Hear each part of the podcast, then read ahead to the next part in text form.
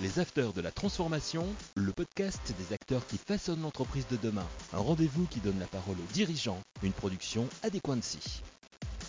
Transformation naturellement, l'hybridation des modes de travail, l'attractivité aussi de l'entreprise. Donc euh, tous ces sujets-là vous aurez effectivement le privilège de pouvoir euh, évoquer avec nous. Alors, je, vais introduire euh, Christophe Carval votre parcours. Euh, donc, vous êtes euh, titulaire d'un diplôme d'ingénieur en électricité à l'HEI de Lille. Et en 82, vous rejoignez le groupe EDF GDF, puisque les deux entités à l'époque étaient ensemble et groupe que vous ne quitterez pas, euh, puisque pendant 25 ans, donc, vous occupez de nombreuses responsabilités managériales, hein, de directeur d'unité, directeur régional dans des activités telles que l'exploitation de réseaux, la gestion de concessions, avec des métiers de distribution d'électricité et de gaz, et ainsi que des directions au sein de la clientèle. En 2007, vous créez la direction des services euh, partagés du groupe EDF, donc en tant que directeur de projet, et vous en assurez la direction pendant 4 ans jusqu'en 2011. Et à cette période, vous devenez le directeur de la transformation du groupe jusqu'en 2014. Et à cette date, le groupe vous confie la direction des ressources humaines, santé, sécurité et la transformation également d'Enedis. Voilà. Et depuis juillet 2017, donc vous êtes nommé directeur exécutif du groupe en charge de la direction des ressources humaines et vous exercez également d'autres mandats en tant que président du conseil de surveillance d'Enedis depuis 2019, pardon, et membre également des conseils de surveillance de RTE, de CTE, de Framatome et d'EDF Énergie. Voilà, bienvenue Christophe Carval. En tout cas, on est vraiment ravis de vous accueillir ce matin. Merci de, cet accueil, merci de, cette opportunité d'échanger et de partager avec, euh, vos membres. Et puis, euh, merci de cette présentation. Si je voulais résumer beaucoup, en fait, je dirais que euh, au sein du COMEX du groupe EDF aujourd'hui, je, suis celui, et je pense que je suis un des rares, qui soit rentré euh, dans le groupe euh, il y a très très longtemps, il y a plus de 40 ans, hein, comme vous le rappeliez, et qui est gravi, euh, comme j'aime bien le dire, toutes les marches de l'ascenseur social, qui pour moi été un escalier social. J'ai grimpé progressivement toutes les marches de cette entreprise. en occupant successivement beaucoup d'emplois managériaux sur des tailles de, plus en plus importantes et des transformations d'entreprise. Donc j'ai participé, je dirais, pendant ces 40 années à la transformation du groupe. En tout cas, très très beau parcours. effectivement, c'est aussi euh, l'image, je pense, qu'on a d'EDF, une entreprise dans laquelle on peut se projeter dans la durée, le long terme, y faire une carrière. Euh, longues. Voilà, donc euh, choses qui sont euh, peut-être un peu moins à la mode aujourd'hui, mais en tout cas, vous en êtes l'exemple. Et c'est vrai que vous parlez d'ascenseur social, donc c'est toujours porteur pour un groupe comme, comme celui-ci. Donc peut-être en, en, guise d'introduction, vous laissez la parole sur nous, commenter un petit peu EDF aujourd'hui dans son ensemble, son organisation et peut-être son actualité aussi, puisqu'on sait qu'elle est éminemment riche en ce moment. Le domaine de l'énergie est en train de traverser avec euh, une dizaine d'années de retard toutes les turbulences qui ont été celles du monde des télécommunications il y a une, vingtaine d'années. C'est-à-dire que nous avons vécu euh, depuis dix ans à peu près une somme de ruptures très importantes, des ruptures de marché, c'est-à-dire qu'on a ouvert à la concurrence progressivement les différents marchés, euh, industrie, euh, collectivités locales, particuliers, etc., à la concurrence, alors que vous vous rappelez, il y a un temps lointain dans lequel euh, l'électricité était comme le gaz en monopole. Première chose, de marché. Deuxièmement, le mix énergétique. C'est-à-dire qu'en fait, on avait principalement un mix qui était à base de nucléaire et d'hydraulique, et sont apparus des énergies renouvelables qui viennent bouleverser d'une certaine manière plusieurs types de choses. D'abord, l'organisation du mix énergétique et ensuite des tas d'impacts, y compris sur les modes de transport et de distribution. Alors, j'essaie de ne pas trop jargonner, mais pourquoi ça change beaucoup la chose? C'est que quand vous appelez une centrale nucléaire ou quand vous appelez un barrage hydraulique, c'est nous qui appuyons sur le bouton, l'électricité démarre. Quand on parle de renouvelables, bah, s'il n'y a pas de soleil pendant la nuit, il n'y a pas d'électricité solaire et donc le photovoltaïque ne fonctionne pas. Quand il n'y a pas de vent, évidemment, on n'a pas non plus d'énergie éolienne. C'est-à-dire qu'en fait, on est passé d'une logique dans laquelle il n'y avait que des énergies pilotables à une logique dans laquelle il y a des énergies pilotables et des énergies intermittentes. Et donc, en permanence, il faut que les énergies pilotables, parce qu'on a décidé que les énergies intermittentes étaient prioritaires sur le réseau, c'est-à-dire que Ce sont les énergies pilotables qui en permanence s'ajustent à la quantité de soleil et à la quantité de vent. Et donc ça change complètement la manière d'exploiter les ouvrages. Deuxième explication, enfin j'essaie d'être pédagogique, hein, vous me dites si je perds tous mes interlocuteurs, vous poussez des cris d'orfraie, vous levez toutes les mains jaunes, etc. C'est clair, effectivement, effectivement peut-être pour préciser, énergie pilotable, on imagine bien que ce sont les, les, les centrales nucléaires et, euh, et donc les énergies hydrauliques, exactement. Et euh, les énergies intermittentes sont les énergies euh, solaires et également les énergies éoliennes. Absolument, absolument. Autre, autre rupture induite par ça, c'est que moi, quand j'étais jeune, c'est-à-dire donc au siècle dernier, les lieux de production étaient très centralisés, il y des grosses centrales. De ces grosses centrales sortaient des grosses lignes de transport.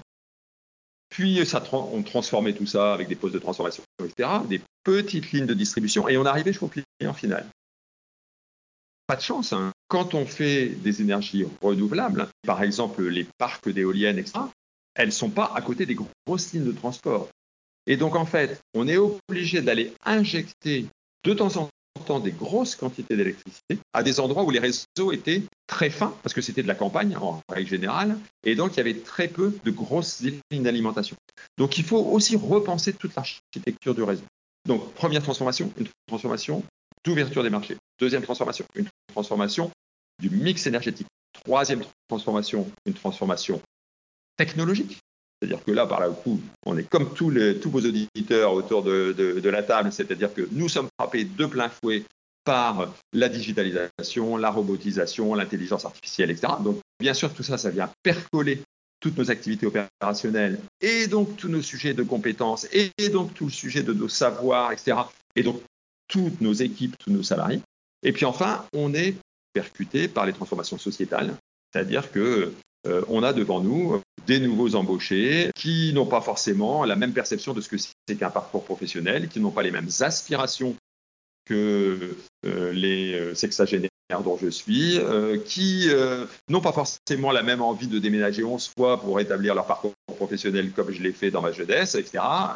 on voit bien qu'aujourd'hui, se vendre sur les marchés pour aller attirer des jeunes talents, etc., bah, c'est un véritable exercice dans lequel on n'est pas tout seul. Il y a plein d'autres compétiteurs. Et donc, on est confronté, même si on est, j'allais dire, évidemment, EDF, tout le monde voit à peu près ce que c'est, on s'est beaucoup transformé, mais surtout, on a été frappé de plein fouet par toutes ces turbulences que je viens de, vous présenter, comme d'autres grands groupes, hein, naturellement, mais avec peut-être une acuité spécifique sur le fait que notre business model s'est très fortement transformé. Bien sûr que les technologies, toutes les boîtes ont été touchées, bien sûr que les aspirations euh, des jeunes et des salariés, toutes les boîtes ont été touchées. Nous, en plus, on a dû vivre la transformation de nos modèles et de mix énergétique et nos modèles industriels. Un grand merci en tout cas, cher Christophe, pour cette euh, introduction, en tout cas au, débat. La liaison est toute faite, euh, puisque vous avez parlé de transformation sociétale, donc pour rentrer dans, le vif du sujet. Euh, pour nos participants et nos invités du jour, donc il y aura un temps de questions-réponses auquel Christophe se, prêtera à la fin de son exposé. Tout de suite, la transition. Donc, on parlait de transformation menée par EDF. Euh, si on se focalise maintenant sur l'organisation du travail et du management, euh, ce qu'on a noté, c'est que depuis la crise, euh, en tout cas début de la crise sanitaire, vous êtes souvent exprimé sur les transformations de votre groupe. Vous l'avez encore fait là il y a quelques minutes. Et vous avez signé des accords il y a presque un an, dont TAMA, donc TAMA qui veut dire travailler autrement, manager autrement. Est-ce que vous pouvez nous dire donc comment EDF s'est transformé pour répondre justement aux attentes en matière d'organisation du travail et de management? Euh, Très volontiers. Je vais peut-être essayer d'être un peu plus court, de ne pas laisser me gouverner par mon euphorie à vous parler de, ce qu'on fait et de ce qu'on essaye de faire. La passion, la euh, passion qui parle. Pour les questions, bien sûr. Peut-être effectivement dire que euh, on fait partie des entreprises, je pense, qui ont su gérer proprement leur crise du Covid. On a su adapter très très vite euh, le fonctionnement dans nos usines de travail, alors même que c'était très complexe parce que sur une centrale nucléaire, euh, si on compte les salariés et les prestataires, on est obligé de faire travailler à peu près en même temps 6 000 personnes, parfois dans les, des périodes de grosses euh, opérations de maintenance, etc. Et donc évidemment, vous vous doutez bien qu'à un moment où tout le monde avait peur de croiser son voisin, mettre 6 000 personnes au même endroit, c'est très compliqué. Donc il a fallu changer beaucoup de process industriels pour pouvoir protéger en fait la santé de nos équipes. Par contre, on a dû transformer beaucoup, prioriser, euh, redispatcher les activités, etc., simplifier les choses, modifier nos organisations du travail, etc. En parallèle, tous ceux pour lesquels c'était possible en un laps de temps très court, on a basculé sur du travail à distance. L'avantage, c'est que euh, moi, depuis euh, cinq ans que je suis à ce poste, j'avais beaucoup poussé pour qu'on travaille la transformation la responsabilisation de nos équipes de travail. Je fais partie des gens qui considèrent que le management militaro-industriel, c'est pas forcément le plus efficace pour répondre aux aspirations des gens d'aujourd'hui. Et je suis convaincu que beaucoup de salariés souhaitent avoir de l'autonomie, être partie prenante de la construction, non pas forcément des objectifs, mais des modalités d'améliorer l'efficacité du travail. Il faut absolument que ce qu'on a su faire pendant le Covid, sur lesquels les salariés nous ont dit, vous avez dû su piloter plus par les résultats que par les processus. Vous avez su nous donner de l'autonomie et de la responsabilité, et ça nous a vachement plu. Et non seulement ça leur a plu, mais en plus on a pu constater que c'était au moins aussi efficace, voire plus efficace qu'avant en termes de résultats. Les gens, ils ont tellement apprécié ce qu'on a su faire pendant la crise qu'ils vont nous traiter de fous dangereux de ne pas être capables de le pérenniser. Et donc, on a décidé de négocier pendant un an et demi pour pérenniser ces ruptures. Et c'est ça qu'on a appelé travailler autrement, manager autrement.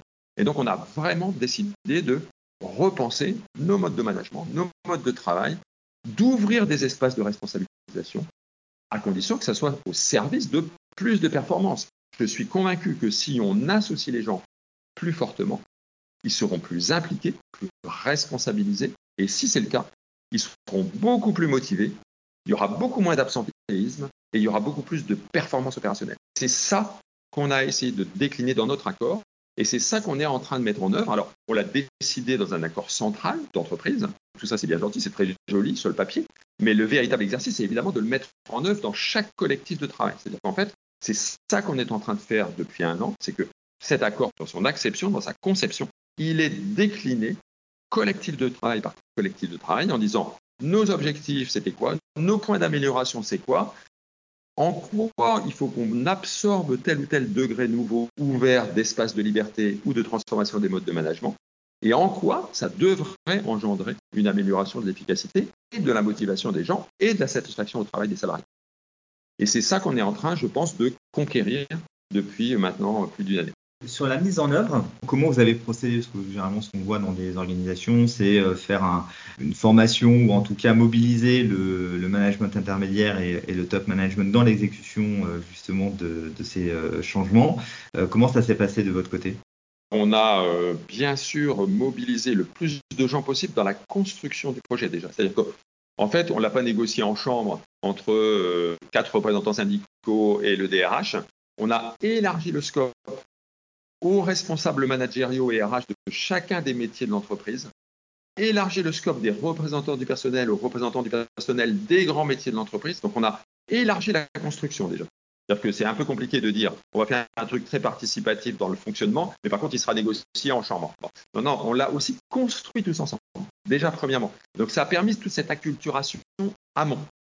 Ensuite, on a monté effectivement les outils de démultiplication, des kits de démultiplication, etc on a défini dans chaque direction des ambassadeurs, des accompagnateurs, etc., pour que, en fait, jusqu'au manager de première ligne, la bataille, elle va se gagner ou se perdre au niveau des managers de première ligne. Elle ne va pas se gagner dans mon bureau. Dans mon bureau, c'est déjà gagné, l'accord, il est signé. Et, et, donc là, pour le coup, c'est sur le terrain, dans chaque collectif de travail que ça se gagne. Alors l'avantage, c'est que nous, on avait déjà travaillé sur la responsabilisation. On avait déjà plus de 1200 équipes qui avaient réfléchi à ces modes un peu différents de management, avec une application plus forte, etc. Donc tous ces gens-là, en fait, ils sont dans tous les métiers de la boîte des ambassadeurs que c'est possible, ça marche. Et donc, d'une certaine manière, il y a des référents un peu partout. Et donc, l'idée, c'est vraiment de, gagner la bataille au plus près de chaque collectif. Et bien sûr que la déclinaison, elle est très largement engagée, euh, presque partout. Euh, d'ailleurs, euh, les gens ont maintenant leur collectif et leur mode. Enfin, ils ont repensé leur projet d'équipe, hein, parce que chaque collectif a bâti un projet d'équipe ou a repensé son projet d'équipe. Notre idée, c'est de un an après, début d'année prochaine, de faire un retour d'expérience Ou est-ce que ça a super bien marché? Ou est-ce que ça continue à cafouiller? Ou est-ce que, par exemple, ce que nous avons cherché à établir comme, comme des droits collectifs nouveaux au service de plus de performance, à quel endroit c'est en train de glisser vers une mauvaise interprétation qui serait des droits individuels Moi, je n'ai pas du tout l'intention que demain, il y a des gens qui me disent Ah non, mais moi, j'ai droit à tant de jours de travail à distance, etc. Non, non, c'est pas, pas comme ça que ça marche. C'est bien sûr qu'il y a des activités qui s'y prêtent, s'y prêtent dès lors que ça ne vient pas perturber, au contraire, que ça enrichit la mobilisation et la performance. Et donc, il faudra qu'on soit très attentif aux biais possibles. Et le bilan qu'on va tirer, le premier ex qu'on va tirer dans un an, il aura bien sûr comme finalité de dire bah, il y a un certain nombre d'endroits, et j'en suis persuadé, où ça n'a pas bien marché.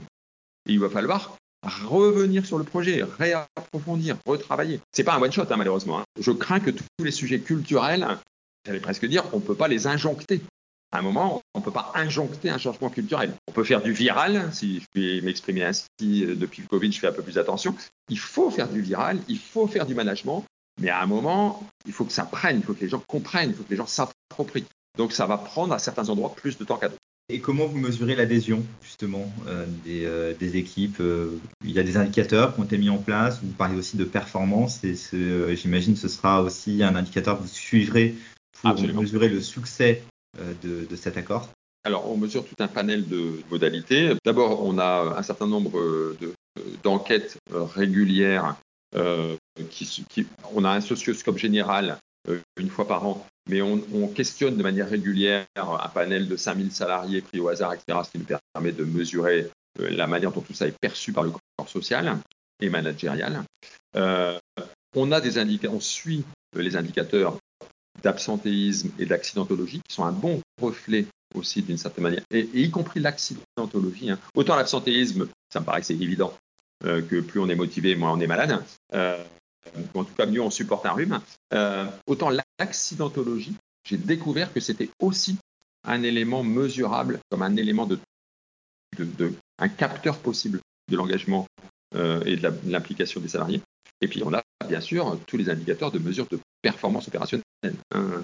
Et donc c'est un espèce de, mix entre ces grands enjeux-là, engagement des salariés, mesure, je vais dire concrète là, hein, très quanti euh, de l'absentéisme et, de l'accidentologie qui sont d'une certaine manière des engagements euh, euh, possibles, détectables facilement.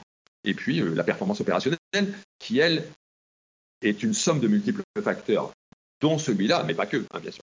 La qualité du management intrinsèque est aussi un facteur de performance. Hein. Parfait. Merci beaucoup pour ce, premier point. On va aborder maintenant les sujets autour euh, de l'hybridation des modes de travail. Donc, parmi les, justement les transformations les, plus marquantes que notre société vit, on peut citer donc euh, cette thématique autour de l'hybridation des modes de travail et de management. Quels en sont pour vous les, leviers dans votre groupe et comment EDF s'adapte aussi aux nouvelles attentes de responsabilité et d'autonomie dans, le travail? Bah, en fait, euh, déjà en utilisant votre deuxième question, pas mal, euh, pas mal répondu à, celle-ci, hein, en, fait, euh, puisque bien sûr que l'hybridation, on a, on a cherché à la rendre possible pour la plus grosse partie de nos métiers. Hein. C'était pas si naturel que ça d'ailleurs, c'est-à-dire que tous les métiers tertiaires, tous les métiers clientèle, tous les métiers de type logistico-administratif, etc., s'y prêtent naturellement. Euh, par contre, c'est vrai que les, métiers industriels avaient une forme de réticence spontanée euh, à, une forme d'hybridation. alors, c'est normal. Hein. Euh, je, ne prétends pas que ce soit pertinent de conduire une centrale nucléaire euh, de son salon. Hein. Donc, j'aime autant que ce soit fait euh, de la salle de conduite. Donc, bien sûr que tous les métiers, toutes les activités ne s'y prêtent pas. Pour autant, il ne faut pas penser que par nature et par essence, un métier industriel ne, peut pas s'engager dans cette direction-là. Et, moi, j'étais très, très satisfait d'entendre quelque chose de, de, très positif, qui était y compris des, prestataires de chez nous euh, qui interviennent dans nos usines pour euh, faire un certain nombre d'interventions de, maintenance. Euh, et le PDG de cette boîte, hein, je ne la citerai pas comme ça, je, je, resterai complètement élégamment correct. Hein. à titre personnel, n'était pas du tout convaincu par le travail des Alors, si ça peut rassurer tout le monde, moi, il y a, il y a 15 ans, quand on m'avait parlé du sujet, j'avais dit c'est une bonne idée, on va commencer par le week-end, puis après, si ça marche bien, on l'élargira. donc, je comprends qu'y compris aujourd'hui euh, des managers ou des patrons d'entreprise n'ait pas spontanément envie de s'engager dans cette direction-là. Et au bout de deux ans, il a été contraint et conduit de changer, changer d'avis. Et pas complètement euh, parce qu'il était lui-même euh, totalement convaincu, mais parce qu'en fait, il s'est rendu compte que, en termes d'impact et d'attractivité, ça avait un effet très destructeur pour euh, les candidats qu'il recevait, et pas tant parce que les, candidats qu'il recevait disaient bah, Moi, je veux absolument faire du télétravail une journée ou deux par semaine. Parce que les gens qui le recevaient lui disaient Mais le fait que vous soyez bloqué sur ce sujet-là, ça traduit le fait que sur le plan de la modernisation de vos modes de management, vous en êtes resté au siècle dernier. Et c'est ça qui l'a fait bouger dans sa tête. Et je, pense que cette illustration, elle est très intéressante parce que, en fait, ce qu'on a cherché à faire, c'est, après tout le reste, c'est des, difficultés techniques, c'est pas très difficile, c'est, des modes de, fonctionnement pour faire en sorte justement que il y a quand même quelques points auxquels veiller.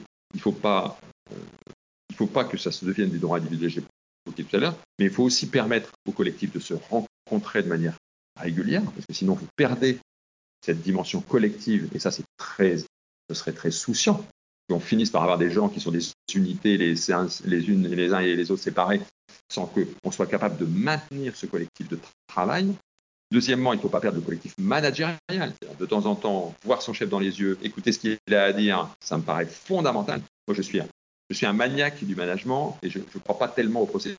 En tout cas, je ne crois pas que les processus peuvent se substituer au management. Donc, il y a une dimension de relation managériale qui est fondamentale. Et puis enfin, il y a toute l'intégration des nouveaux entrants. C'est-à-dire qu'un nouvel arrivant, si vous plongez dans un bain trop important de travail à distance, ben, il ne peut pas s'intégrer, il ne peut même pas acquérir les compétences qu'il a besoin d'acquérir. Et donc, donc, il faut inventer, et ça dépend de la nature d'activité, ça dépend de plein de choses, mais il faut que chaque entreprise, et même dans nous, on a considéré que ça, dépendait même de chaque nature d'activité, de chaque collectif de travail. On n'a pas imposé un nombre de jours de, travail à distance. On a dit, il y a un plafond qui est de deux jours et demi maximum par semaine à regarder à une fréquence qui va bien, etc.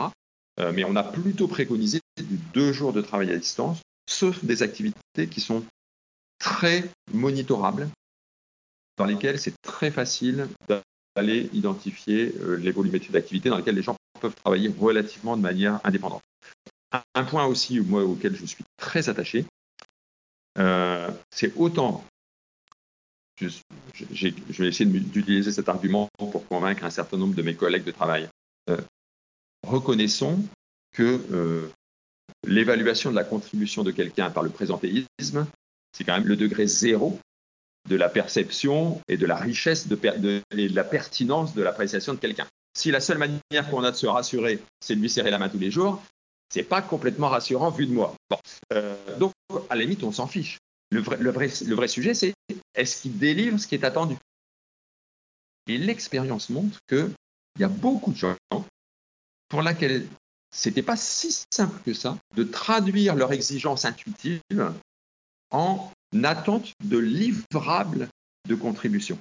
Et je pense qu'on ne peut pas rentrer dans un mode de travail hybride tant qu'on n'a pas clarifié ça. Alors, il y a des métiers qui s'y prêtent super facilement. Celui qui doit traiter 250 dossiers euh, unitaires par jour, etc., parce qu'on sait qu'ils font X, minutes par dossier, ça, c'est super simple. Mais moi qui suis à la DRH, par exemple, apprécier la contribution du gars qui s'occupe de stratégie sociale, euh, bah, pas si direct. Donc à un moment, il faut, il faut faire ce travail de traduction de qu'est-ce que j'attends de toi en termes de livrables. Et tant qu'on n'a pas fait ça, je pense que s'engager dans du travail hybride va être très frustrant. Très clair. Et, justement, euh, sur l'hybridation des modes de travail, euh, là où ça a été un challenge, c'est notamment pour euh, le, management intermédiaire. Et euh, moi, ça m'intéressait de savoir, et je pense aussi nos, nos invités du jour, je pense qu'on est assez intéressé de savoir comment est-ce que EDF a, géré la, formation des, du management intermédiaire, comment est-ce qu'ils ont été accompagnés pour manager effectivement à distance, en présentiel, manager à la performance et, et, gérer justement ce qu'on voit aussi au quotidien, hein, des situations de crise ou autres managériales qu'on a l'habitude de gérer. Mais voilà, c'est un sujet qui est vraiment intéressant et euh, sur lequel on, est très curieux de savoir comment EDF euh, s'organise. Alors, je prétends pas du tout qu'on ait trouvé la, panacée universelle, hein, parce que je suis d'accord, c'est un sujet auquel on est tous confrontés. Euh, déjà le fait, hein, je, m'excuse, je vais radoter un peu, mais déjà le fait que nous ayons engagé une, démarche de responsabilisation, etc., et où on avait 1200 collectifs de travail, et quand je parle de, collectifs de travail, je parle bien de managers de première ligne, donc exactement euh, les personnels dont vous parlez, hein. euh, on avait déjà, j'allais dire, rien qu'au sein des DFSA, c'est 1200 collectifs qui avaient engagé une démarche de responsabilisation et donc qui avaient travaillé sur qu'est-ce que ça veut dire embarquer mes salariés, qu'est-ce que ça veut dire que euh, les faire participer, les faire contribuer à ce qui est attendu en termes de livrables du collectif. Et donc d'une certaine manière, ça, ça les avait déjà un peu obligés à travailler sur. Et donc qu'est-ce que j'attends des uns et des autres et du collectif et comment je transforme mon mode de pilotage. Donc déjà, j'allais dire, toutes ces équipes-là, elles avaient cet acquis, entre guillemets, et on a pu constater que tous ceux qui avaient travaillé dans cette dimension-là, ils avaient été beaucoup plus à l'aise, beaucoup plus confortables quand il avait fallu basculer sur du management hybride. Deuxième, euh, chance que nous avons, hein, euh, après on a plein de malheurs, hein, je vous rassure, hein, euh, c'est qu'on a déjà des managers qui avaient du travail des équipes à distance. C'est-à-dire que moi, quand j'étais chez le distributeur, par exemple, ben, j'avais des, des, chefs de groupe technique clientèle qui avaient déjà des bases multi-localisées. Et donc avec des équipes déjà basées à différents endroits. Donc ces gens-là, ils étaient déjà confortables, non pas tant à avoir du travail hybride, mais à ne pas voir tous les matins toutes leurs équipes. Et donc forcément, ils avaient dû investir dans, ça veut dire quoi en termes de pilotage de gens que je ne vois pas tous les jours? Donc comment j'alloue de l'activité, comment je la pilote, comment je, rends autonome mes équipes, comment je fais du contrôle quand même de ce qui m'est délivré. Donc en fait, j'avais déjà ces deux acquis-là. Et puis après, euh, après il n'y a pas à secret. Effectivement, on a bâti des modules euh, d'accompagnement sur bah, déjà comment j'accompagne du, distanciel. Donc pendant le Covid, comment on pourrait de vous donner quelques clés pour maintenir du lien social, pour maintenir du lien managérial, pour pas perdre tout, ça? Et là, on l'a fait dans les, dans les trois semaines qui ont suivi le début du, Covid. Hein. Donc on a commencé par faire ces, ces petits kits-là, mais j'imagine que je ne suis pas tout seul autour de la table à avoir monté ça. Et puis après, on l'a enrichi par tout ce que évoqué tout à l'heure, c'est-à-dire par tous les modules de bah, comment maintenant, dans mon collectif, en fonction de la situation dans laquelle je suis, ce que j'ai déjà réussi à faire et de, et de, et de, mes enjeux d'amélioration, de mes objectifs, comment je complète ce qui a été fait par. Bah, voilà. Et donc là, c'est là qu'on a mis la palette d'instruments et de modes d'accompagnement, etc., spécial TAMA, qui est venu compléter tous les dispositifs antérieurs. Ah, j'espère que je ne suis pas trop jargonnant, mais... Euh, ah, c'était très clair, c'était très clair et c'est vraiment de, bons conseils. On le sait, on a un contexte aujourd'hui euh, de, l'emploi qui est particulièrement tendu. Euh, depuis maintenant quelques mois et la, et la sortie de Covid. Ce qu'on avait observé, c'était notamment sur les populations de cadres. il y avait déjà de la tension avant la, crise Covid et n'ayant pas eu de, de, peu de défaillances et peu de mouvements finalement, euh, c'est cette euh, comment dire euh, le, niveau de l'employabilité des cadres est resté élevé et un taux de chômage qui était quasiment en plein emploi sur les et de façon générale en fait on se retrouve aussi avec un, un taux de chômage qui est historiquement bas et qu'on n'avait pas connu depuis plus de plus de 10 ans. donc forcément, ça crée des tensions sur le marché du travail. Et ce qu'on souhaitait euh, savoir aussi, puisque EDF est quand même une très belle marque, c'était de savoir déjà si vous rencontrez des difficultés de recrutement euh, et quelles sont justement les actions que vous menez euh, pour renforcer l'attractivité qui est la vôtre sur le marché du travail. Alors oui, un peu comme tout le monde, hein, on, est confronté aussi à une forme de difficulté, alors peut-être moins que d'autres entreprises qui n'ont pas euh, la notoriété qu'elle a d'autres. Euh, et la qualité de package social hein, qui, euh, qui, est, le nôtre parfois. bon, pour autant, on n'a pas trop de difficultés à recruter des, ingénieurs. par contre, on a plus de difficultés, je pense, comme beaucoup d'autres, à recruter des bac plus 2 dans les domaines techniques, électricité, frigoriste, euh, euh, y compris euh, soudage, chef de projet, etc. On a un certain nombre de métiers, mais j'ai peur que ce soit à peu près les mêmes que ceux de ceux qui nous écoutent, hein, dans lesquels on a de la difficulté. Parce qu'effectivement, non seulement ce que vous évoquez existe, c'est-à-dire qu'il y a eu de la turbulence et qu'on approche du plein emploi, parce qu'il y a eu une espèce de relance euh, post-Covid, etc., qui a permis d'ailleurs, et tant mieux, hein, de, baisser le, niveau de chômage. Bon, mais aussi, on souffre tous, pas seulement nous, hein, euh, on souffre tous euh, d'un déficit d'intérêt pour l'industrie dans ce pays. du fait que pendant des années et des années, sans offense s'il y a des gens de l'éducation nationale dans, nos auditeurs, mais il y a eu une forme de, méfiance, entre guillemets, euh, de l'éducation nationale pour ce qui concernait euh, les entreprises industrielles et l'industrie en France. Il y a même eu des, d'ailleurs, et je pense qu'il faut, il faut rendre les choses encore plus égales et équitables, il y a eu aussi beaucoup d'industriels qui ont été racontés partout que c'était pas grave, qu'on n'ait pas, pas d'usine en France et qu'on allait mettre les usines dans des pays à bas coût et qu'on garderait que l'ingénierie et la maîtrise d'ouvrage. Bon, eh ben, on se rend compte aujourd'hui, on souffre aujourd'hui du fait qu'on a rendu l'industrie pas suffisamment attractive. Il y a encore beaucoup de gens pour qui l'industrie c'est Zola, euh, pour qui c'est l'exploitation euh, par euh, du personnel, etc. Ce qui n'est pas vrai. L'industrie, c'est d'abord la souveraineté d'un pays. C'est ensuite des opportunités de métiers extrêmement bien rémunérés et c'est des opportunités de parcours professionnel absolument géniaux. et des garanties d'emploi immédiates. Donc, euh, je pense que tout doucement, ce virage est en train d'être pris par euh, les, pouvoirs publics en France. Il était vraiment temps. Euh, ils ont vraiment fait un très beau geste et très utile sur tout, ce qui concerne l'alternance. Et je pense que ça, c'est une vraie dans laquelle nous, on s'est engagé vraiment à bras le corps. Et puis, on mène un vrai très gros travail, nous, en tant qu'entreprise, pour aller, j'allais dire, faire notre boulot, c'est-à-dire présenter nos métiers dans les collèges, parce que c'est au collège que les, orientations se prennent. C'est au collège que les filles, souvent malheureusement, euh, ne pensent pas du tout au métier de l'industrie. Euh, et, nous, on va expliquer dans les collèges que euh, bah, c'est vachement possible pour des filles de travailler dans les métiers de l'industrie et qu'il y a des tas d'opportunités géniales et que c'est pas désagréable, c'est pas difficile, c'est pas physiquement insoutenable c'est pas affreux de travailler euh, avec des équipes qui progressivement se féminisent, etc. Pourquoi je fais ça? Euh, C'est pas que par, par affection pour l'égalité professionnelle.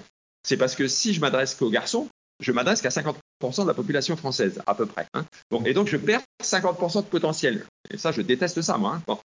Et donc, globalement, nous, on dit, bien sûr que c'est possible pour les femmes. Donc, et on dit ça au troisième. On a décidé d'accueillir beaucoup plus de stagiaires de troisième pour leur faire percevoir qu'il y a des métiers géniaux. Aujourd'hui, euh, quand on est dessinateur projeteur, on fait tout ça en 3D euh, avec un casque de réalité virtuelle, etc. Enfin bon, ça ressemble à des jeux vidéo. Euh, on est en train de faire de, l'attractivité dans les collèges, dans les lycées, avec les enseignants, avec les rectorats, etc. sur toute la région de Marseille, on teste un truc en métaverse. Parce qu'on se dit, si on veut attirer les jeunes, il ne faut pas que je fasse ça sur un parchemin écrit au papier de loi hein, avec une plume de doigt il faut que je, mette en face euh, des réseaux sociaux sur lesquels il y a les jeunes, il faut que je sois sur TikTok, il faut que je sois sur des tas de machins sur lesquels vont les gens que je vais chercher à recruter. Et donc, on fait ce travail-là et je pense que tout doucement, ça commence à porter ses fruits. Et je ne le fais pas seulement en plus pour moi, parce que dans mon entreprise, j'ai pas trop de mal. Mais moi, le problème, c'est que je fais aussi appel à beaucoup de petites boîtes comme étant des prestataires de services. Et donc, moi, je ne travaille pas seulement égoïstement pour renforcer l'attractivité de mes recrutements, parce que ça, grosso modo, je m'en sors, mais je travaille aussi pour essayer d'aider toutes les petites boîtes qui travaillent pour mon compte dans mes filières industrielles, qu'elles soient le nucléaire, qu'elles soient le renouvelable, qu'elles soient les réseaux, etc., quels soient les services énergétiques, parce que j'ai aussi besoin de toutes les entreprises qui m'environnent, bien sûr. Pour ce qui concerne la fidélisation interne, ça se passe beaucoup plus par l'intérêt de l'activité et par les parcours professionnels que je rends possible. Et donc, mon enjeu, c'est que les gens qui sont super bons, d'abord, je les paye, je paye bien les super bons, mieux que ceux qui ne travaillent pas bien. Et deuxièmement, il faut que ceux qui ont vraiment démontré qu'ils sont capables de délivrer des résultats, je leur garantisse des parcours professionnels et qu'ils aient tout le temps plein de boulot passionnant et plein de responsabilités nouvelles. Et c'est ça que j'essaye de faire. Et justement, sur l'attractivité, Euh, est-ce qu'il y a d'autres éléments que l'EDF en, en, met en avant euh, pour attirer les, candidats? Je, pose la question parce qu'on on, s'est beaucoup interrogé sur le, sujet. Euh, on a d'ailleurs mené avec un groupe de travail des réflexions justement sur l'attractivité des talents.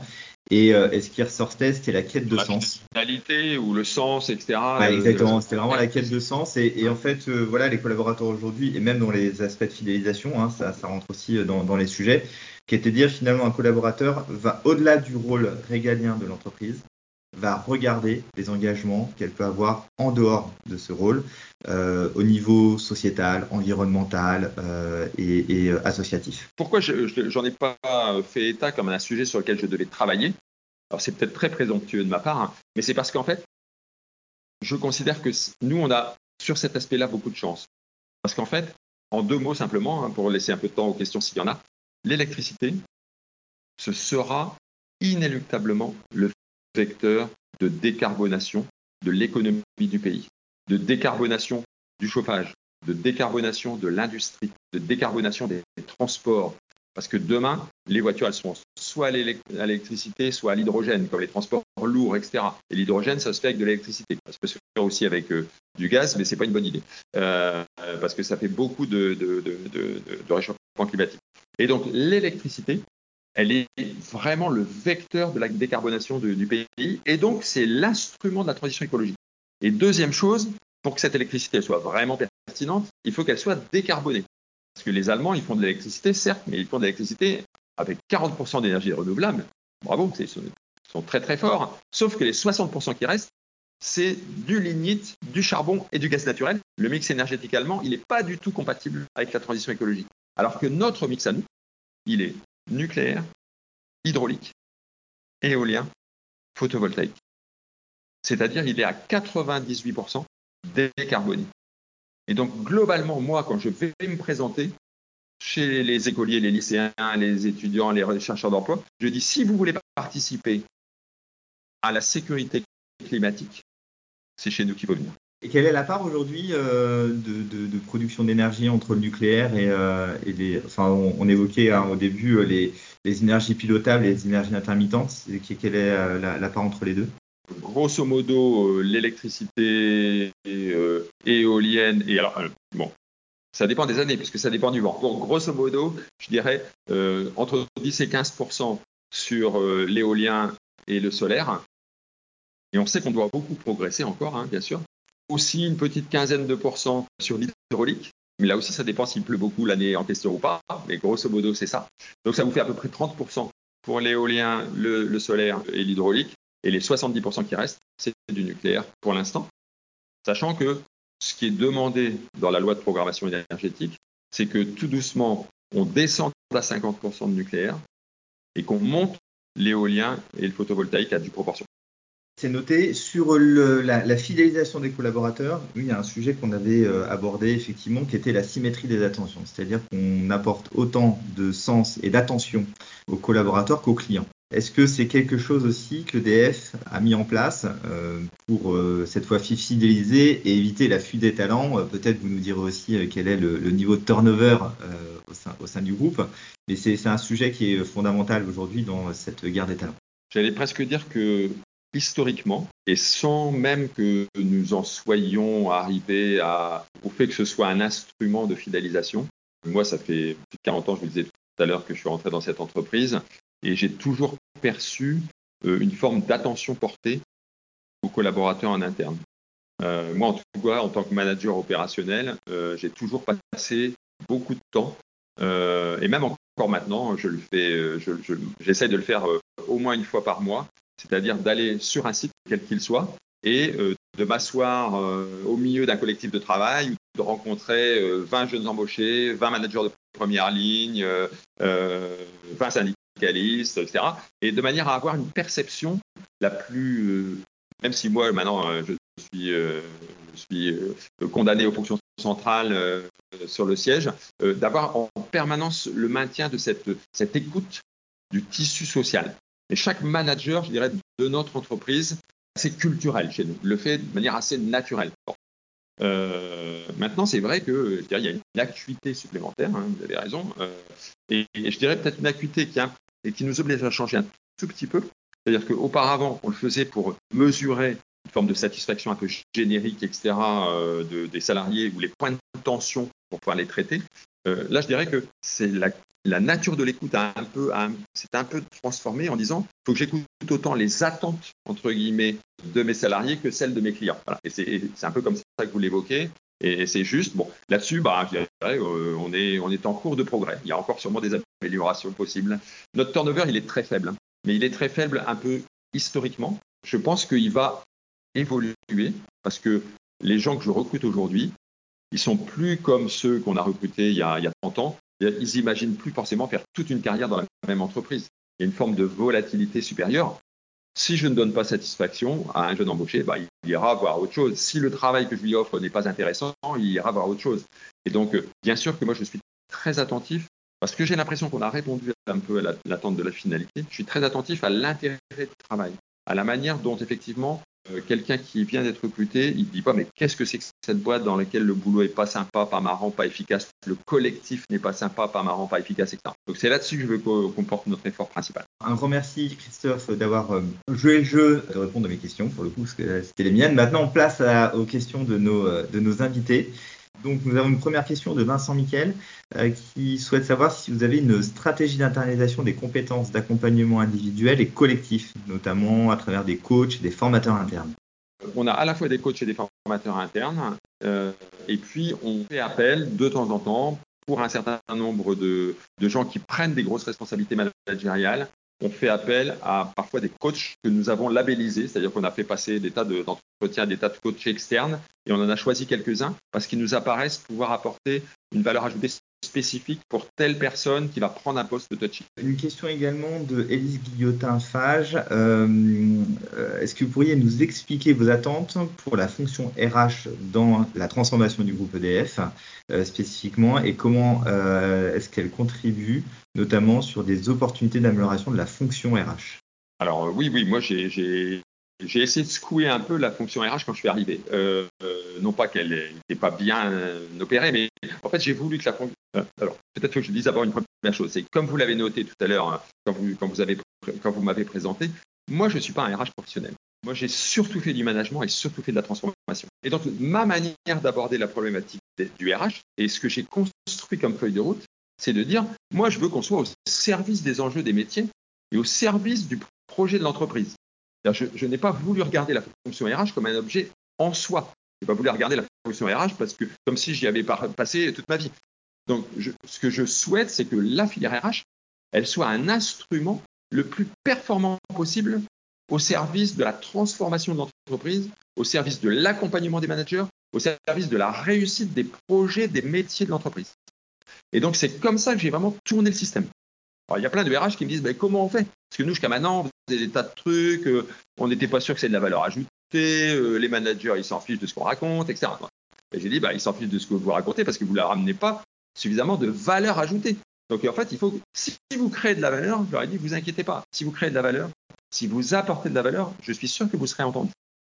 Et, et sur quoi on peut créer de la valeur? On peut créer de la valeur en accompagnant les managers, on peut créer de la valeur sur, les transformations. Beaucoup de managers ne sont pas confortables du tout sur la transformation. On peut accompagner les managers sur l'évaluation des salariés. Moi, je suis abasourdi de voir que c'est très difficile pour un manager, et je le sais parce que c'était difficile pour moi, j'ai mis 40 ans à l'apprendre, à faire un bon entretien. Comment on est capable de dire ce qu'on pense de quelqu'un pour qu'il progresse? C'est très difficile. Presque tout le monde le fait mal. Donc la, fonction RH, si elle est bonne, elle peut aider à faire des choses comme ça. Euh, la fonction RH, elle peut penser le moyen et le long terme. La plupart des managers, et c'est normal, ils pensent aux résultats d'aujourd'hui, ou de demain, ou de la fin d'année. Moi, j'ai dit au RH, si vous ne pensez pas les besoins en compétences de demain, si vous ne pensez pas les attentes des salariés de demain ou d'aujourd'hui, qui sont plus les mêmes que celles d'hier, si vous ne pensez pas les attentes de vos prospects que vous essayez de recruter, eh ben, vous, ne, vous ne répondrez pas à ça. Donc, vous, vous avez la chance de pouvoir penser le moyen terme. Amener cette vision de moyen terme dans la ligne managériale. Vous créerez de la valeur. C'est ça que j'essaie de dire à la filière RH. J'essaie de dire qu'il faut que vous anticipez plus, que vous permettiez à l'entreprise d'être plus manœuvrante. Et donc, il faut que vous soyez euh, beaucoup plus agile, beaucoup plus tonique, beaucoup plus créateur de valeur. Et donc, j'ai torturé tout le monde. Très clair. Et une question également de Véronique Lartaud. Comment gérez-vous la réticence, voire le refus au changement, euh, notamment dans les modes de travail hybride, euh, notamment aussi au niveau du middle management qui doit être le moteur des équipes pour les entraîner dans la transformation? Il y avait même des résistances, euh, pas seulement dans le middle management, je vais vous faire de la peine. Hein. Il, peut advenir qu'il y ait de la résistance un peu au-dessus parfois. Hein. Voilà, bon. Donc, bah donc euh, déjà, euh, le fait d'avoir contractualisé, euh, ça donne un cadre de cohérence d'entreprise. Hein. Moi, je dis aujourd'hui, la politique d'entreprise, c'est ça. Hein. le fait d'avoir embarqué le plus de monde possible dans la construction de l'accord, aussi bien côté de la direction qu'au côté des représentants de personnel, ça veut dire que j'ai avec moi toute la filière RH, mais j'ai avec moi tous les managers qui ont accompagné la construction de cette démarche, mais j'ai aussi avec moi tous les représentants du personnel qui sont très attachés à ce que ça fonctionne. J'espère bien qu'il y a quelque part que d'une certaine manière, les plus reluctants, à un moment, ils sont pris en sandwich entre les orientations push et les orientations pull du dessous. Je pense que quand ils seront vraiment très incités par le dessus, par le dessous, et très accompagnés, par exemple par la filière RH, ou par exemple par d'autres managers qui ont réussi à le faire, je pense qu'on arrivera à convaincre 80% de ceux qui aujourd'hui ne sont pas confortables. Je voudrais revenir, Christophe, sur un point que vous avez évoqué tout à l'heure euh, concernant euh, donc l'énergie décarbonée, euh, ce qui est en tout cas un vrai savoir-faire chez, EDF, qui a plutôt le vent en poupe. je crois que le, nucléaire a eu, je reviens dessus spécifiquement, donc a eu des périodes où il était critiqué, des périodes où au contraire il est remis un petit peu devant de la scène. Je pense que face aux euh, aléas et au changement climatique, on se rend bien compte qu'en termes de consommation d'énergie, énergie décarbonée, bah, euh, le premier euh, ça reste quand même le, nucléaire. Euh, est-ce que vous avez vu, en tout cas, une, tendance dans, l'attractivité des talents du fait du positionnement très décarboné et du nucléaire, et justement un changement d'image aussi sur cette, sur cette énergie? Totalement raison. Hein. On, a, souffert, entre guillemets, hein, euh, d'une perception euh, très politique de ce dossier. Et donc, bien sûr qu'il y, a eu, une double inquiétude. Il y a des gens qui ne souhaitaient plus candidater chez nous dans ce domaine-là, mais j'ai aussi, moi, rencontré des salariés dans des centrales nucléaires qui me disaient on a été embauché il y a, y a 3-4 ans, on pense à démissionner, on pense à partir, parce qu'on ne va pas rester si, si, vous allez devoir si vous devez supprimer la moitié des effectifs. Donc, bien sûr que ça a été extrêmement déstabilisant pour nous. Et moi-même, qui voulait vraiment être dans une logique d'anticipation des besoins en ressources, il a fallu que je fasse un gros boulot pour dire est-ce que les effectifs dont je dispose aujourd'hui sont compatibles avec la fermeture de la moitié du parc nucléaire à l'échéance de 2035 Et donc ma GPEC, elle a été sans arrêt euh, percolée par tous ces, ces sujets-là. Donc aujourd'hui, clairement, il y a une véritable orientation politique nouvelle et à mon avis, elle aura elle ne bougera plus parce qu'elle sera induite par le réchauffement climatique et l'obligation de faire baisser le carbone. Et donc là, je pense qu'on peut repartir maintenant sérieusement et on voit effectivement, y compris des nouvelles formations. quand je rencontre des, enseignants dans des, écoles spécialisées sur, sur les métiers nucléaires, on voit des gens qui ont à nouveau des promotions complètes alors qu'on avait assisté à un moment à des demi-promotions. Et à travers justement cet, élan et cet essor, euh, est-ce qu'on peut imaginer EDF euh, e euh, bah, surfer sur cette vague et devenir peut-être demain le champion mondial de l'énergie décarbonée et, faire justement de, ce groupe un incontournable? Alors nous, c'est bien notre ambition, en tout cas, de jouer toute, la, enfin, peut-être déjà en deux temps, de prendre toute notre place sur ce qui est attendu de nous en France. Il faut effectivement qu'on aille plus vite pour préparer les nouvelles centrales, etc. de demain qui seront de plusieurs types d'ailleurs. Hein. Il y aura des, grosses centrales, mais il y aura sûrement aussi des small modular reactors, dont vous avez peut-être entendu parler, etc., des, toutes petites centrales euh, qui peuvent facilement remplacer les centrales thermiques, etc. Bon. Donc il y a plusieurs types de réacteurs sur lesquels il faut qu'on soit beaucoup plus performant et beaucoup plus rapide pour les mettre en, œuvre.